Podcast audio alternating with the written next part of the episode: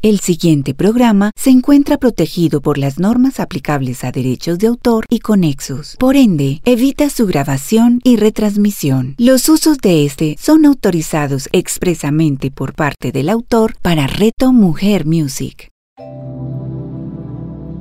Hablemos de Reiki con Carlos Arturo Hidalgo. A continuación, en Reto Mujer Music. Cordial saludo amigos de Reto Mujer. Soy Carlos Arturo Hidalgo y presido la Asociación Colombiana de Reiki. Hoy con un invitado muy especial y un tema maravilloso, inteligencias múltiples. Cuando el espíritu toca vuestra puerta, se activan códigos y el despertar sucede de repente. Hoy, en Hablemos de Reiki, como técnica milenaria de sanación natural, que cuenta con el aval de la Organización Mundial de la Salud, tenemos un invitado maravilloso con una vasta experiencia en diferentes temas y me estoy refiriendo al doctor Diego Parra.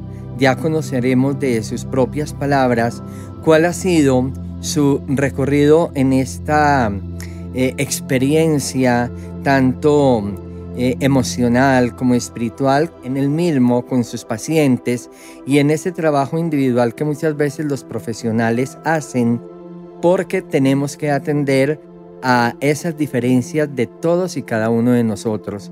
Por eso el enfoque que queremos darle al programa de hoy, sabiendo que el mismo Reiki, al ser energía espiritual del universo, nos presenta una gama de posibilidades, abordaremos principalmente bienestar, salud y cómo centrarnos, cómo ser coherentes, cómo estar en nosotros mismos para que nuestra energía pueda estar siempre a nuestra disposición de la mejor forma posible. Vivimos desde la inspiración y desde esa inspiración dejo con ustedes al doctor Diego Parra, les contará quién es, qué hace, cómo ha logrado llegar a diferentes escenarios y cuál es su propuesta terapéutica.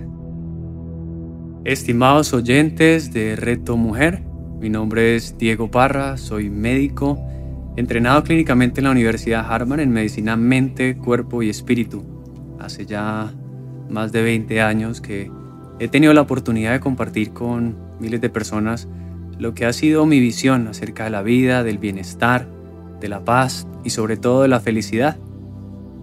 Fue en ese momento iniciando medicina cuando tuve el primer contacto con, con Reiki, con esa energía espiritual y fue gracias también a ese encontrar con, con maestro Carlos Arturo y vivir la experiencia energética allí que se pudo ampliar mi visión de la medicina, que pude empezar a observar el mundo de una manera mucho más amplia, no solamente física, química, fisiológica, sino también espiritual, muy humana y muy emocionante en el quehacer del propósito de existir. Desde ese momento, pues, tuve la, la, visión y el anhelo profundo de no solamente saber cuál era el diagnóstico de las personas, sino cualquier, cuál, cuál era también su propósito, su sentir, su vivencia, su experiencia, su aprendizaje. Y eso empezó a llevarme por el camino del juego, el juego no solamente recreativo, sino el juego pedagógico, el juego, el juego andragógico que nos permite ir aprendiendo y entendiendo la vida, comprender de qué se trata todo esto, de qué se trata la existencia, las relaciones, y se fueron despertando en ese compartir con pacientes, con profesores, con experiencia a través de la salud, de la enfermedad, pues múltiples disciplinas, múltiples habilidades que, que llevamos los seres. Entonces no sé si se pueden imaginar a un médico entrevistándote, no solamente cuál es tu nombre, cuántos años tienes y, cuál es tu motivo de consulta, sino también cuál es tu anhelo más grande, cuál es tu miedo más grande, qué te invita a levantarte cada mañana, cuál es tu deseo más profundo. Investigar no solamente cuál es su diagnóstico, sino sus talentos, tus habilidades, sus facultades. Y nos ha permitido tener ahora una visión, no sé si médica aún, pero sobre todo de bienestar humano, mucho más, más poderosa y practicar ese tipo de, herramientas fue lo que me llevó a terminar la universidad en la Facultad de Medicina la Tecnológica de la Universidad Tecnológica de Pereira, acá en Colombia, pues un contacto bien apasionante con docentes de la Universidad de Harvard que dijeron, nos gusta tu proyección, nos gusta tu visión, nos gusta lo que haces. Quiero que vengas a Boston, quiero que aprendas un poco lo que hacemos acá y que complementemos lo que tú estás haciendo con las investigaciones científicas que estamos desarrollando acá.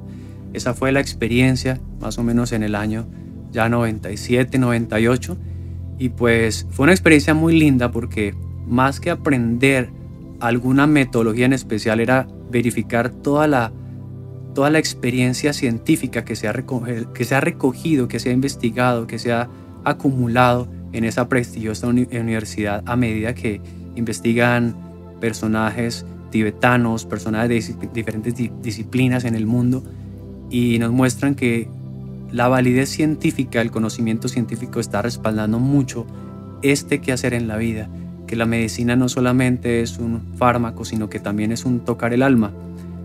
Nos recordaba mucho Heber Benson, que es uno de los, de los pioneros en respuestas de relajación y medicina mente-cuerpo de esa prestigiosa universidad, que cuando una persona se enferma no se enferma por falta de antibiótico, no se enferma, no se enferma por falta de, de ibuprofeno, de analgésicos, sino cuando se enferma es por falta de muchas otras cosas, que al no conocerlas, a veces la vida nos invita a utilizar medicamentos. Los medicamentos son maravillosos cuando quizás no hemos conocido la causa de las cosas.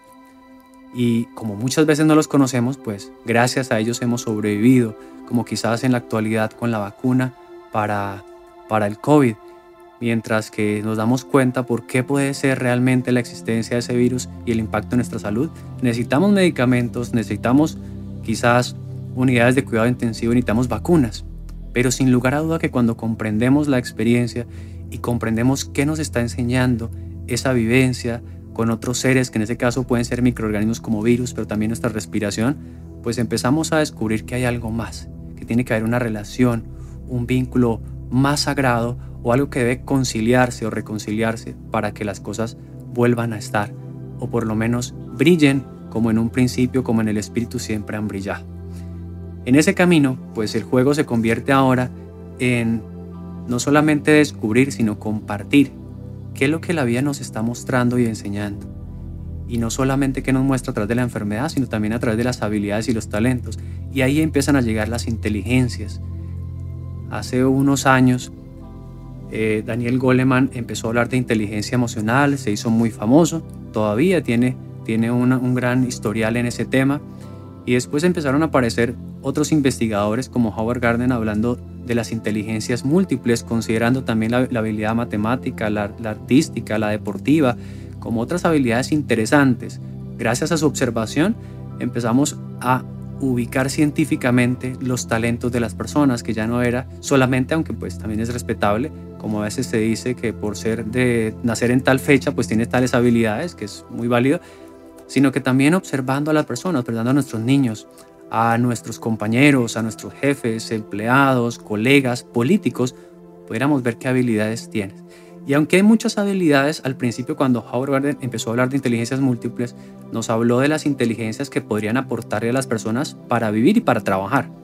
Entonces, por eso si tenías habilidades matemáticas te recomendaban una ingeniería, la física, algo similar. O si tenías inteligencia musical, te invitaban a un conservatorio, te invitaban a un lugar donde pudieras tener acceso a instrumentos, a ritmos, a movimiento que te permitiera desarrollar esa facultad. Eso estuvo muy bien, solamente que fue parte del proceso real de descubrir a profundidad inteligencias mm, como una versión un poquito más avanzada, porque en esa época cuando se descubrieron todavía estábamos con algunos rasgos de la época de la industrialización, es decir, vamos a tener habilidades para poder ser empleados y poder trabajar en un área. Sin embargo, en esta época tan bonita donde ya no solamente hablamos de tener dinero, ni solamente de tener éxito, sino que empezamos a tener otra visión un poquito más integral, más coherente y es el tema de la felicidad, el bienestar, el bien vivir. Y actualmente, gracias a lo que está viendo el planeta y por ejemplo Colombia en este momento, ya se está hablando de una felicidad cooperativa o integral donde todas las personas se beneficien y todas las personas puedan llegar a ser muy felices. Entonces en ese contexto se empezó a hablar de inteligencias para la felicidad. Se empezó a buscar no solamente una inteligencia que te diera eh, comida, techo y, algo de dinero para tu ropa y tus viajes, sino que tal inteligencias que te permitan realmente ser felices. Porque la inteligencia solita pues a veces se queda un poco corta. ya que no solamente por tener inteligencia física, motriz, como un deportista, eso implicaba que fuera a ser muy feliz. De hecho, hemos visto deportistas pasar por periodos emocionales fuertes o sociales, de pareja, incluso de enfermedades físicas.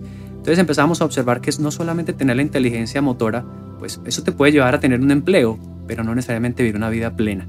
Entonces empezamos a observar cuáles podrían ser las inteligencias, cuáles podrían ser las facultades, las habilidades que debe o necesita tener un ser humano para poder ser absolutamente feliz, porque ya no se habla de la felicidad como se hablaba hace unos años, donde decíamos felicidad es hacer lo que a mí me gusta, trabajar en lo que a mí me gusta, hacer lo que yo quiera, porque resulta que en ese camino vimos que si alguna persona quería ser dictador, y puede que lo logre al ser dictador de un país, de una comunidad, pues iba a ganarse muchos enemigos y su vida se iba a convertir en un caos, en un sufrimiento. Pero también algunas personas decían, mi felicidad es ser futbolista, y resulta que aunque hay mucho fútbol y muchos equipos de fútbol, pues es un porcentaje muy pequeño de los que logran ser futbolistas. Entonces, ¿qué va a pasar con esas personas que, que por alguna razón no llegan a ese lugar? Entonces estarían condenados a no ser felices. Entonces empezó un concepto de la felicidad más allá de hacer lo que me gusta, hacer lo que yo quiero, eh, hacer mis caprichos, cumplir mis deseos, mis quieros, mis anhelos, por qué es lo que me viene bien a mí integralmente y qué viene bien para la comunidad. Entonces no es una felicidad egocéntrica donde yo veré cómo soy feliz y punto, no se metan conmigo y no me meto contigo, sino quizás cómo puedo tener una felicidad que le aporte a la sociedad, que llene mi corazón de amor, de apertura, de espíritu, pero que también impulse e inspire el espíritu de los demás. Y en ese camino empezamos a transitar por diferentes inteligencias.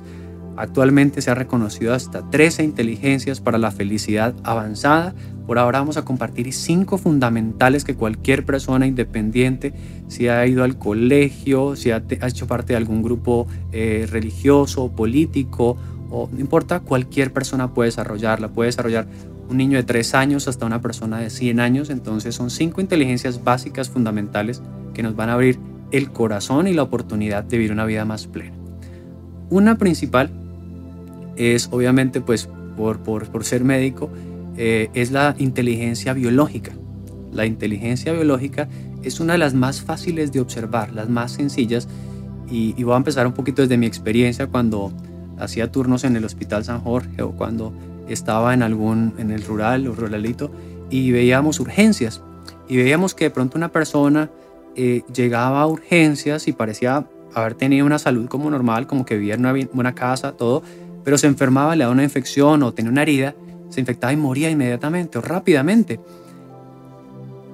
Mientras que habían otras personas que a veces vivían en la calle, no estaban tan bien alimentados, a veces llegaban con heridas de bala, de arma cortopunzante, y resistían y se salvaban y salían adelante. Y uno decía, pero ¿por qué estas personas sí y los demás no? ¿Cómo así? Así como en el lenguaje popular decimos que hierba mala nunca muere. Y es que resulta que lo que hemos llamado hierba mala en realidad se llama inteligencia biológica. No es de hierba mala moralmente o socialmente, sino esa hierbita que a veces está en los jardines que uno dice, pero crece y crece y crece, ¿por qué crece tan rápido? Eso hace parte de una inteligencia biológica y es una habilidad que tiene como el espíritu dentro del cuerpo para florecer, promover la vida y mantener la vida en perfectas condiciones en el planeta. Solo que muchas veces por nuestra situación cultural no le prestamos atención a esa inteligencia o en nuestro cuerpo.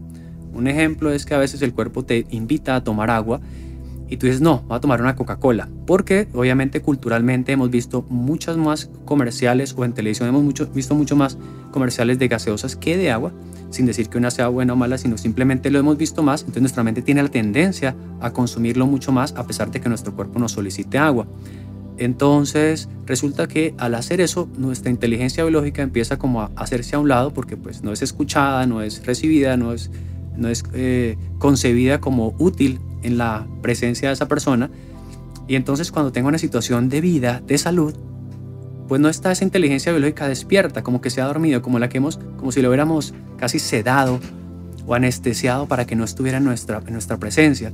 Pero hay otras personas que de pronto, como les decía ahorita, el que vive en la calle, que no puede comprarse una Coca-Cola, que le toca tomar agua de donde encuentre, que le toca caminar todos los días en busca de su comida, hacer muchas cosas, está más en contacto con esa inteligencia biológica, entonces sabe dónde hacerse en las noches para dormir, es decir, desarrolla como las habilidades de los animales. Entonces su cuerpo empieza a ser muy receptivo de todo lo que le rodea. y es capaz de captar los mejores escenarios para, como decimos popularmente, para pelechar o para crecer, para desarrollarse. Y desarrollan sistemas inmunológicos muy fuertes, capacidades de cicatrización muy poderosas y obviamente por su diario vivir, por su movimiento, por su supervivencia, tienen sistemas nerviosos y cardiovasculares a veces más avanzados que las personas que viven en el hogar viendo televisión. Entonces se empezó a descubrir esa característica y se dio cuenta que a través de varias pruebas diagnósticas podemos reconocer quienes tenían inteligencia biológica avanzada o madura, más que todo madura, versus los que no. Y cuando se exponen a situaciones eh, muy simples como un cambio de clima, como un ayuno, vemos como las personas con inteligencia biológica se adaptan mucho mejor, son más fuertes, resistentes. De eso se sabe que es una característica que previene el coronavirus, es decir, que lo puede evitar. Así como a veces vemos, o de pronto no sé, ustedes en su familia se han dado cuenta que hay una persona a la que casi nunca le da gripa, hay una persona que, que asiste en contacto con enfermos, pues no se enferma. Entonces, ¿qué tiene esa persona por allí? Mientras que otra persona que cualquier cosita medio la miran de reojo y ya le empieza a dar alergia, le da gripa, le da una psoriasis, algo así, porque su sistema biológico es diferente. Entonces, eso se puede desarrollar. Entonces, imagínate que la medicina empieza a cambiar, ya no se basa en ven te atiendo para darte medicamentos, sino ven te ayuda a desarrollar tu inteligencia biológica. Entonces, eso empieza a cambiar la perspectiva, el chip del contexto de tu cuerpo, para qué sirve, la naturaleza, para qué sirve. Y, y lo bonito es que no va en contra ni de filosofías, ni de historias, ni de culturas, sino que todas las culturas lo han tenido. Iría incluso a favor o, o, en sincronización o en coherencia también con las terapias como el Reiki, ¿cierto? Porque te das cuenta, todo fluye a través de tu cuerpo. Entonces, tu inteligencia biológica también aporta en ese camino y el Reiki puede aportar a ese camino. Y el Reiki te da sus silencios para escuchar tu cuerpo. Entonces entra en una resonancia con múltiples experiencias sin ir en contra de ninguna porque todos tenemos cuerpo y lo más bonito es que todos en nuestro interior del cuerpo celular, biológico, todavía hablo de la parte muy física, tenemos una inteligencia muy poderosa. Esa es la que hace que tu cuerpo cicatrice cuando te cortes o que cuando te expongas al coronavirus tu propio cuerpo haga la resistencia o la inmunidad. Entonces, ahí empezó un camino muy bonito por la inteligencia biológica. Sin embargo, no solamente la salud es el, es el único pilar de la felicidad. Después de la salud hay otro concepto y es que empiezan las relaciones. Es decir, primero uno nace y después se relaciona. Es decir, con un cuerpo sano te puedes relacionar. El ejemplo de la muerte, si, si tu cuerpo muere, pues no te puedes relacionar con las demás personas.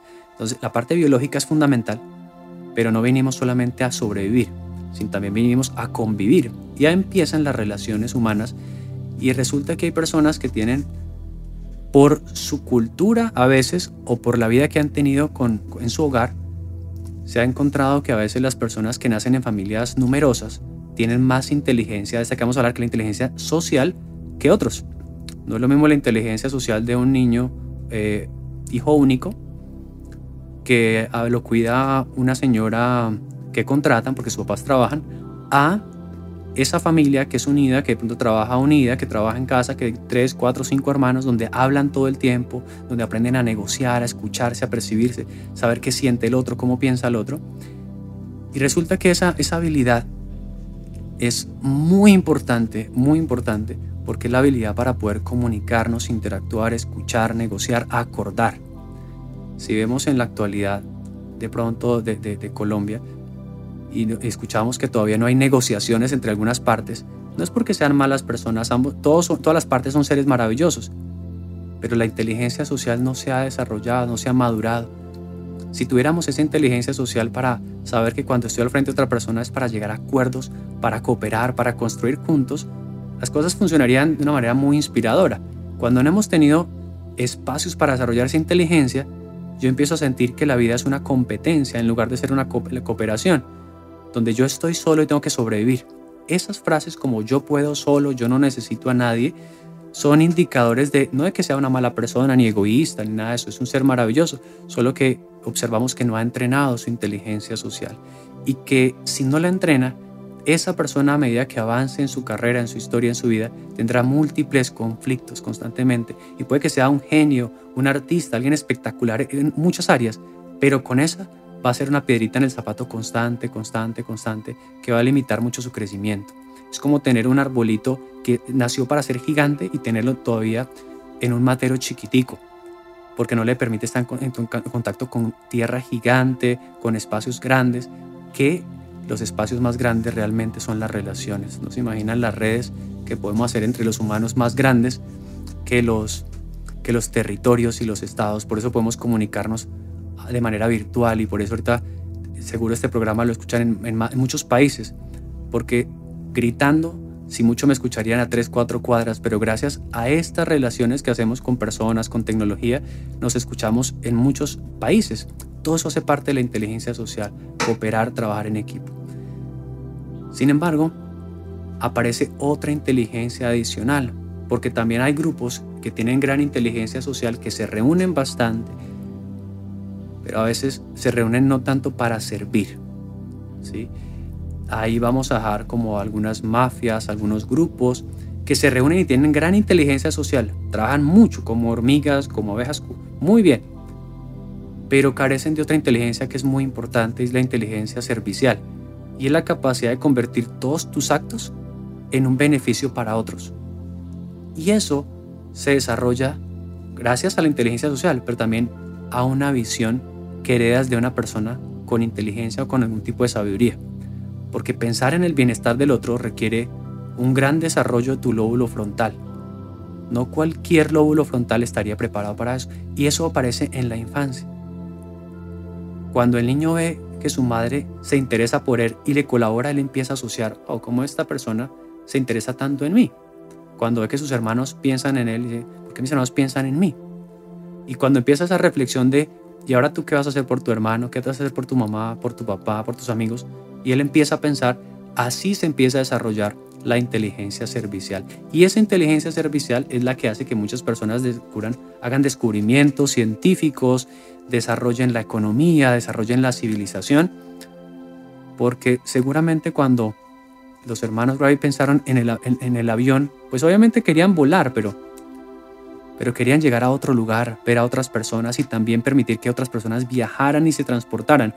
Y obviamente ellos no dijeron, listo, vamos a desarrollar la aviación, pero cuando se muera, se muere la aviación con nosotros. No, ellos la dejaron para que fuera un legado para otros, para que otros también la disfrutaran. Y así han sido grandes descubrimientos. Y seguramente cada uno de los que estamos escuchando en este instante, cuando escuchamos eso, sentimos en nuestro corazón, qué rico yo dejar algo, que así yo, este cuerpo desaparezca, más personas los puedan seguir disfrutando. Ese es el espíritu de la inteligencia servicial. Ese es el espíritu que por eso les decía en un principio, estas inteligencias están en todos nosotros, todos nosotros, solamente que depende de nosotros madurarla, utilizarla con más frecuencia. Y esta inteligencia servicial, pues puede partir desde cada mañana cuando dices, hoy cómo me gustaría contribuir al mundo. Y en la noche, agradecer por cómo el mundo contribuyó en tu vida. Y vemos que esa inteligencia servicial empieza a ser eh, remunerada no solamente económicamente, sino también a través de, de experiencias, de aprendizajes, de vínculos, de disfrute y de encuentros poderosos entre todos los seres. Y esas, como hemos visto, la inteligencia social y la servicial, que están por encima de la biológica, pues incluyen no solamente los seres humanos, incluyen también animales, plantas, planeta, atmósfera, la vida, incluyen muchas cosas. No estamos hablando que son inteligencias de y para humanos, sino para los seres en general. Entonces, cuando piensen en cuál es su habilidad y ustedes para qué son buenos trabajando, agréguenle un poquito el concepto. Bueno, yo puedo ser muy bueno en matemáticas, yo puedo ser muy bueno en música, en filosofía, pero la pregunta servicial es, ¿cómo puedo hacer para que este talento beneficie a muchas personas? No solamente me dé el pan para comer o el dinero para comprarme la casa o el carro o lo que yo quiera o viajar por el mundo, sino cómo convierto este, este talento en un objetivo de servicio de bienestar para todos. Ahí entra la inteligencia servicial a favor de nuestras vidas y sabemos que una persona con salud, con buenas relaciones o amor, como lo llaman algunos, y con gran capacidad de servicio y recursos, allí es lo que mucha gente dice cuando pide, ¿usted qué le está pidiendo la vida? Salud, dinero y amor. Realmente en su corazón lo que están diciendo es desarrollar mi inteligencia biológica para la salud, desarrollar la inteligencia social para vivir en amor desarrollar la inteligencia servicial para los recursos, para tener prosperidad. Y hasta ahí suena muy chévere, pero entonces muchas veces las personas dicen, Pero ¿por qué será tan difícil tener esos tres? Bueno, por una razón fundamental. Te faltan otras dos inteligencias que son el eje fundamental. Esta es como una, una mesa, una mesa, y resulta que esa mesa con tres paticas nomás queda un poquito coja. Entonces hay que agregarle otra patica y una tabla gruesa por encima o una base muy firme, que son las otras dos inteligencias que con frecuencia se utilizan, bueno, hay una de ellas que se utiliza a veces muy folclóricamente, y no lo digo peyorativamente, sino lo digo que muy espontáneamente, casi sin fundamento, y la dejamos como que, bueno, tú hazla de tu manera y te la respetamos, que es la inteligencia espiritual. Obviamente porque cada uno tiene creencias y filosofías diferentes, solo que cuando la ciencia, eh, de una manera un poquito neutral, respetando todas las religiones, empieza a observar características de las religiones, la ciencia ha descubierto cuáles son las mejores cosas de cada religión y lo que empezaron a hacer en el, en el proceso de inteligencia espiritual es sacar lo mejor de cada religión, sin contradecir una ni otra ni decir que una sea mejor que otra, solamente que cada una tenía características muy poderosas. Y eso empezó a mostrarnos que más allá de algunos principios de cada religión, lo que cada religión este, empezaba a hablar era acerca de que el mundo, la vida, tiene una organización y un propósito. Y que es importante y es, muy bonito, es necesario empezar a conocer ese propósito y vincularme en esa organización. Algo así como que todas las empresas cuando se fundan tienen obviamente un propósito, objetivos, misiones, visiones, tiene una estructura administrativa que la sustente. El cuerpo humano para funcionar tiene también un plan administrativo que está en nuestros genes y en las membranas celulares. Las familias para que funcionen deben tener un plan administrativo. Resulta que todo lo que funciona en la vida tiene un plan, tiene una organización, todo aquello que no tiene una organización, una pauta, un proceso, un propósito, pues tiende a desaparecer por falta de sustento y capacidad adaptativa. Eso lo saben mucho las personas que tienen empresas. Ahora si observamos cuál es la empresa que más ha durado, nos damos cuenta que la, que más ha durado y la que más durará es el mismo universo. Y no porque sea aleatoria. Obviamente a veces se habla de caos y, y la aleatoriedad, pero es solamente porque no conocemos algunos principios. Así como la ley de gravedad la percibíamos, pero nunca alguien había hablado y parecía que las cosas se caían de repente, como la lluvia. Y después de Newton y después de investigaciones sobre la atmósfera, dijimos, no, la lluvia no cae de repente. La lluvia necesita estos 3, 4, 5 factores para que empiece a, presentarse. Entonces nos dimos cuenta, ay, la lluvia no es aleatoria, no llueve de pronto, de repente, porque sí o porque no, porque le recemos o no le recemos. No, llueve si cumple esas características. Asimismo es la vida. Entonces la inteligencia espiritual se convirtió como en los principios que rigen la vida, el universo, de manera armónica y que ha permitido el beneficio, el bienestar y el desarrollo de todos los seres que existimos. Obviamente, al pensar eso decimos, ah, bueno, a eso lo llamo Dios, porque Dios es como esa inteligencia que ha hecho que todo esto exista y que todo esto funcione. Perfecto, le podemos decir como, como lo sintamos mejor. Pero independiente del nombre que le, le ponemos, estamos hablando de comprender ese funcionamiento. Por eso, a veces le cuento a las personas que la vida es como un juego, que si tú no entiendes, pues vas a, pues no lo, te lo vas a gozar, va a estar como que yo no entiendo, esta ficha se, se, coloca para la derecha, para la izquierda, como cuando la gente no sabe jugar ajedrez y esas fichitas ahí dice como que, ¿esto qué o qué? ¿Eso cómo funciona? Pero me acuerdo tanto, hace unos meses que empezamos a jugar ajedrez con, con, con mi hija menor, con ocho añitos, ella se emocionó tanto, tanto con, con ver los muñequitos, pero mucho más cuando se dio cuenta que cada muñequito tenía movimientos diferentes y que era muy interesante empezar a observar cómo cada movimiento podría servir para una cosa, para la otra, para la otra, y empezaba a encontrar el orden del juego. Porque antes de aprender a jugar, ella arrumaba las fichitas y las jugaba como muñequitos y muñequitas y estaba muy chévere. Pero cuando se dio cuenta que había unos principios para regir los movimientos, empezó a disfrutar otro mundo, otro universo. Cuando tú comprendes un juego, te lo gozas, te lo disfrutas. Cuando tú comprendes a una persona, te la gozas, te la disfrutas. Cuando tú comprendes la música, la sientes y la, cuando tú comprendes el arte, te apasionas, cuando tú comprendes el amor, tu corazón empieza a abrirse y a endulzarse de maneras que no, te, no sospechas. Y toda esa comprensión del universo, de manera no solamente racional, sino vivencial, emocional, a todo eso lo llamamos espiritual o inteligencia espiritual. Y hay seres que son muy buenos haciendo eso, de manera natural, porque... Y ocurre mucho, va a sonar raro, pero ocurre mucho más fácil con niños huérfanos que con niños con padres. ¿Por qué razón? Porque muchos niños huérfanos aprenden a observar la vida por ellos mismos. Obviamente puede que tengan dificultades biológicas o, o sociales, perfecto, pero hacen la parte espiritual, captan muy bien porque su padre o su madre empieza a hacer la vida y empiezan a captar cómo funcionan las cosas. Entonces ellos saben dónde hay una oportunidad, ellos ya saben cuándo continuar en un proceso, cuándo detenerse, cuándo escuchar lo que la vida les trata de decir. Y eso es muy bonito. Hay personas que también lo han aprendido en casa, pero no es tan común que nos enseñen en, casa, bueno, hijo, te voy a enseñar a leer la vida. Te voy a enseñar a comunicarte con la vida. Y no estamos hablando de rezar o meditar, que también son maravillosos y, y poderosos. Estamos hablando de hablar directamente con la vida, que algunos dicen hablar con Dios. Y es cuando la gente dice, yo no sé qué hacer con mi vida, y resulta que la vida te dice, mira, hace rato te diciendo que es por aquí, por la derecha, por la derecha, por la derecha, y tú dices, ¿para dónde me querrá decir la vida que, tengo que ir? Y la vida te señala a la derecha, a la derecha, pero tú dices, no entiendo, padre, dame una señal.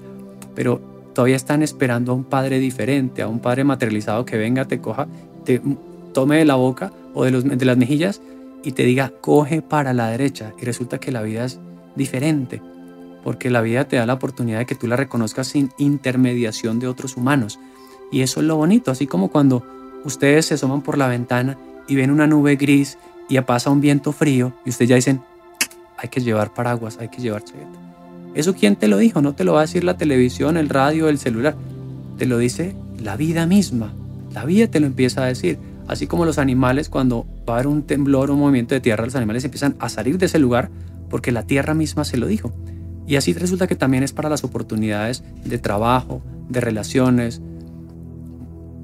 Entonces, resulta que hay miles de señales en la vida y aprender a leerlas, a escucharlas, a entenderlas y a seguirlas es lo que realmente hace parte de la inteligencia espiritual, porque eso es lo que hace que algunas personas obtengan excelentes resultados rápidamente, muy fácil, y otros que dicen, yo no sé por qué me pasa esto a mí, pero llevo 5, 10, 15, 20 años sin ningún negocio, ninguna relación, me sigo enfermando, sigo con problemas, pero nunca salgo de acá. Generalmente es porque no saben leer la vida. Se parece mucho a ese, a ese insecto, esa, a esa polillita que está en la ventana de nuestra casa y empieza a chocarse con la ventana y a chocarse con la ventana y se choca con la ventana y uno trata de empujarla para un ladito para que salga porque, porque el orificio de la ventana está por otro lado, pero él sigue por, por el vidrio y por el vidrio y no entiende, porque como ve el vidrio transparente, él dice, pero allá están las flores, allá están los jardines, allá está todo, y no puedo pasar. ¿Por qué? ¿Por qué no puedo pasar? Seguramente las cosas funcionan mal en el universo, tal vez Dios no existe, tal vez el universo no tiene sentido, simplemente porque no pueden pasar a de un vidrio. Pero cuando escuchan la vida, escuchan el manotazo del humano que está jalando por un ladito, o perciben el viento que pasa por la, por la fisura de la ventana, dicen, ¿qué tal si sigo el viento? Y siguen el viento y encuentran el, huequito y pasan fácilmente, sin ninguna dificultad. Entonces cuando hablamos de inteligencia espiritual hablamos de por qué hay personas que todo les fluye fácilmente sin ningún esfuerzo, sin ningún esfuerzo, porque realmente la vida no tiene gran esfuerzo, la vida es muy espontánea. Cuando vemos germinar un árbol o abrirse una flor o, o madurar un fruto, es sin esfuerzo, obviamente a otros ritmos, pero sin ningún esfuerzo. Y ahí finalmente hay una quinta inteligencia que también es importante y que es quizás eh, de las más importantes de todas porque es la que nos ayuda a dejar de interferir con las demás inteligencias. Es decir, la que si no la desarrollamos, vamos a ir en contra de la ley de, la inteligencia biológica, vamos a ir en contra de la, de la inteligencia social, servicial y espiritual. Y esta quinta inteligencia es la inteligencia intrapersonal. Y es que hay seres con una habilidad espectacular para leerse en ellos mismos, para comprenderse, para saber qué hay en su interior, para saber quién son, para saber cómo funcionan sus sentimientos, sus pensamientos, sus deseos, sus ganas, sus inspiraciones, lo comprenden muy bien. Sin embargo, hay otros, o, todos hemos pasado por ahí, que llegamos a ciertos momentos donde decimos, yo no entiendo por qué siento eso, yo no sé por qué me siento así, no sé por qué hoy amanecí tan aburrido o tan eufórico, ¿qué habrá pasado?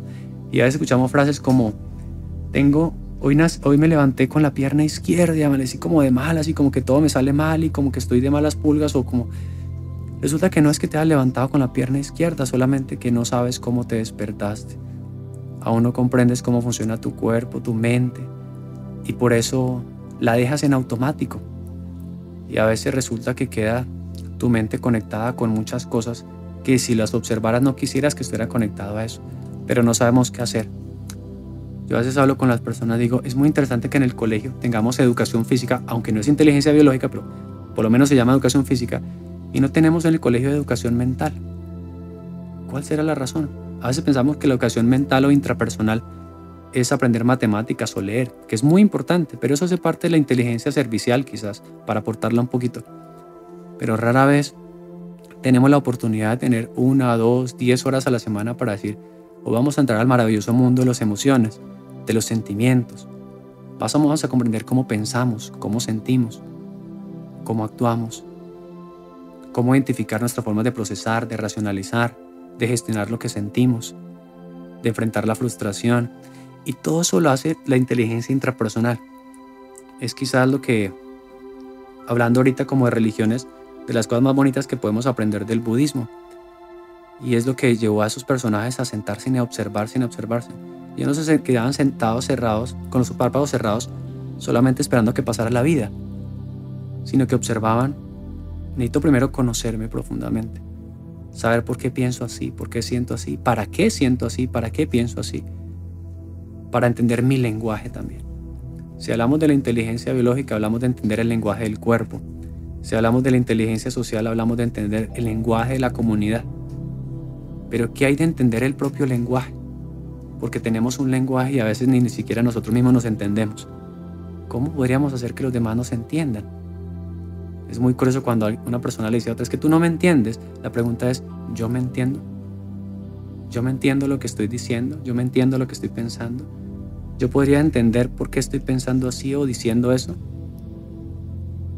Toda esa magia de las inteligencias se empieza a reflejar.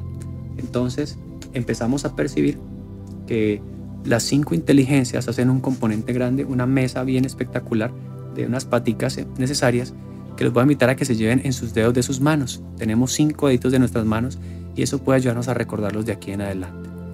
El dedo pequeñito, el dedo meñique, lo asociamos con la inteligencia biológica. El cuerpo es el más chiquitico, la parte más chiquitica en otros es el cuerpo, como el dedo meñique. Está ahí y nos damos cuenta que existe cuando nos duele a veces. Luego viene el, dedo anular, que pues quién sabe por qué será el dedo anular, porque en realidad es un dedo diferente porque es un dedo del compromiso. Ahí ponemos la argolla del matrimonio, lo representamos con el dedo de la inteligencia social. Ese compromiso con otra persona, con tratarle bien, con amarle, con comprenderle, con apoyarle. Luego viene el dedo más grandecito, el de la mitad, el dedo corazón, el dedo de la servicial, porque es el dedo más largo, es el decir, el que llega más lejos, el que se aleja más de tu cuerpo, porque el servicio siempre tiene que ir a un lugar más allá de ti mismo. Luego viene el dedo índice, que es el dedo que da propósito, cuando tenemos una idea, cuando señalamos el cielo. Ahí aparece la inteligencia espiritual. Es un dedo polifacético que puede estar en todas partes y el dedo índice puede hacer cualquier función de los otros dedos. Y así es la inteligencia espiritual, sirve para todas las inteligencias, para todos los momentos, porque es escuchar señales y comunicarnos con la vida misma. Y el dedo pulgar, si se dan cuenta, es un dedo diferente en nosotros los humanos y tenemos, eso nos muestra la, la capacidad tan linda que tenemos los seres humanos de ser diferentes a los animales. Y es que somos los únicos que podemos ser conscientes de lo que sentimos, de por qué estamos aquí, del futuro, del pasado, de para qué vinimos, cómo procesar lo que sentimos, nuestros sueños, de autoobservarnos. Es decir, es el dedito que nos puede ayudar a desarrollar la inteligencia intrapersonal y la paz profunda interior. Por eso es un dedo diferente a los otros cuatro, porque es el dedo de la autoobservación, mientras que los otros cuatro deditos son dedos para observar el mundo exterior, la naturaleza y los cuerpos, las personas, las habilidades y los servicios, el mundo espiritual y el mundo de las señales del universo. Pero el dedo pulgar es el dedo de la inteligencia intrapersonal. Entonces ahora imagínense que de pronto la medicina cambia o la relación terapéutica cambia y ya no vas donde una persona porque estás enfermo, sino porque quieres desarrollar todo tu potencial para ser feliz y aportar felicidad a la humanidad. A eso me dedico. Mi nombre es Diego Parra. Maravillosa reflexión sobre estas inteligencias que muchos de nosotros tal vez desconocíamos. Gracias, Diego Parra, el amigo, el de siempre, y ese potencial tan maravilloso, su carisma, quiero que eh, ahora a todos nuestros oyentes de Reto Mujer les compartas tus redes sociales. Muchas personas de muchísimos lugares han escuchado este gran mensaje, este programa y nos siguen en Reto Mujer. Es el momento de que conozcamos cómo de veras podemos potenciarnos y enriquecernos cada vez más.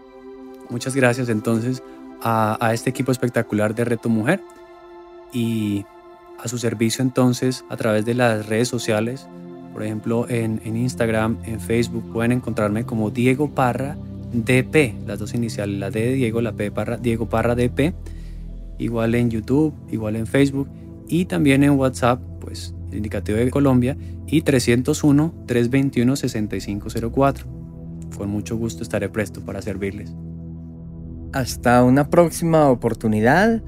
Amigos de Rete Mujer, gracias a todos por existir. Hablemos de Reiki con Carlos Arturo Hidalgo. Escúchalo todos los martes a las 9 de la mañana, con repetición a las 6 de la tarde, solo en Reto Mujer Music. Hola, un extraordinario día para ti quisiera preguntarte algo. ¿Y si existiera una forma diferente de hacer que las situaciones de la vida tuvieran una nueva forma de pensarlas, decirlas y sentirlas? Si deseas saber cómo, te invitamos junto con Sebastián a nuestro próximo programa de la magia de un legado. La magia de un legado con Carlos López y Juan Sebastián Castillo. Escúchalos todos los miércoles a las 9 de la mañana, con repetición a las 6 de la tarde, solo en Reto Mujer Music. Hola, soy Natalia Mesa de Mesa en Blanco y soy la mamá de Pedro y Emilio. Y yo soy Caro Hernández de Amo Ser Mamá y soy la mamá de Salo y Lolo. Hace varios años compartimos nuestras experiencias de maternidad a través de nuestros blogs y redes sociales. Las dos amamos ser mamás y a veces no tanto, pero cada día aprendemos algo de nosotras y de la vida. Y queremos compartir esos aprendizajes contigo en nuestro programa Mamás al Aire. Hablemos de una maternidad libre, consciente, sin culpas y sin extremos. Mamás al aire con Natalia Mesa y Carolina Hernández. Escúchalas todos los miércoles a las 10 de la mañana con repetición a las 7 de la noche, solo en Reto Mujer Music. Hola, soy Claudia Rúa, psicoterapeuta y especialista en bioreprogramación, creadora de Semillas de Luz. Y quiero invitarte hoy a que vayamos a un viaje de conexión a nuestro inconsciente, donde encontraremos respuestas maravillosas de cómo, cuando no resolvemos nuestras emociones, ellas se manifiestan a través de un síntoma o una enfermedad. Te espero. Claudia Rúa Escúchala todos los miércoles a las 11 de la mañana, con repetición a las 8 de la noche, solo en Reto Mujer Music.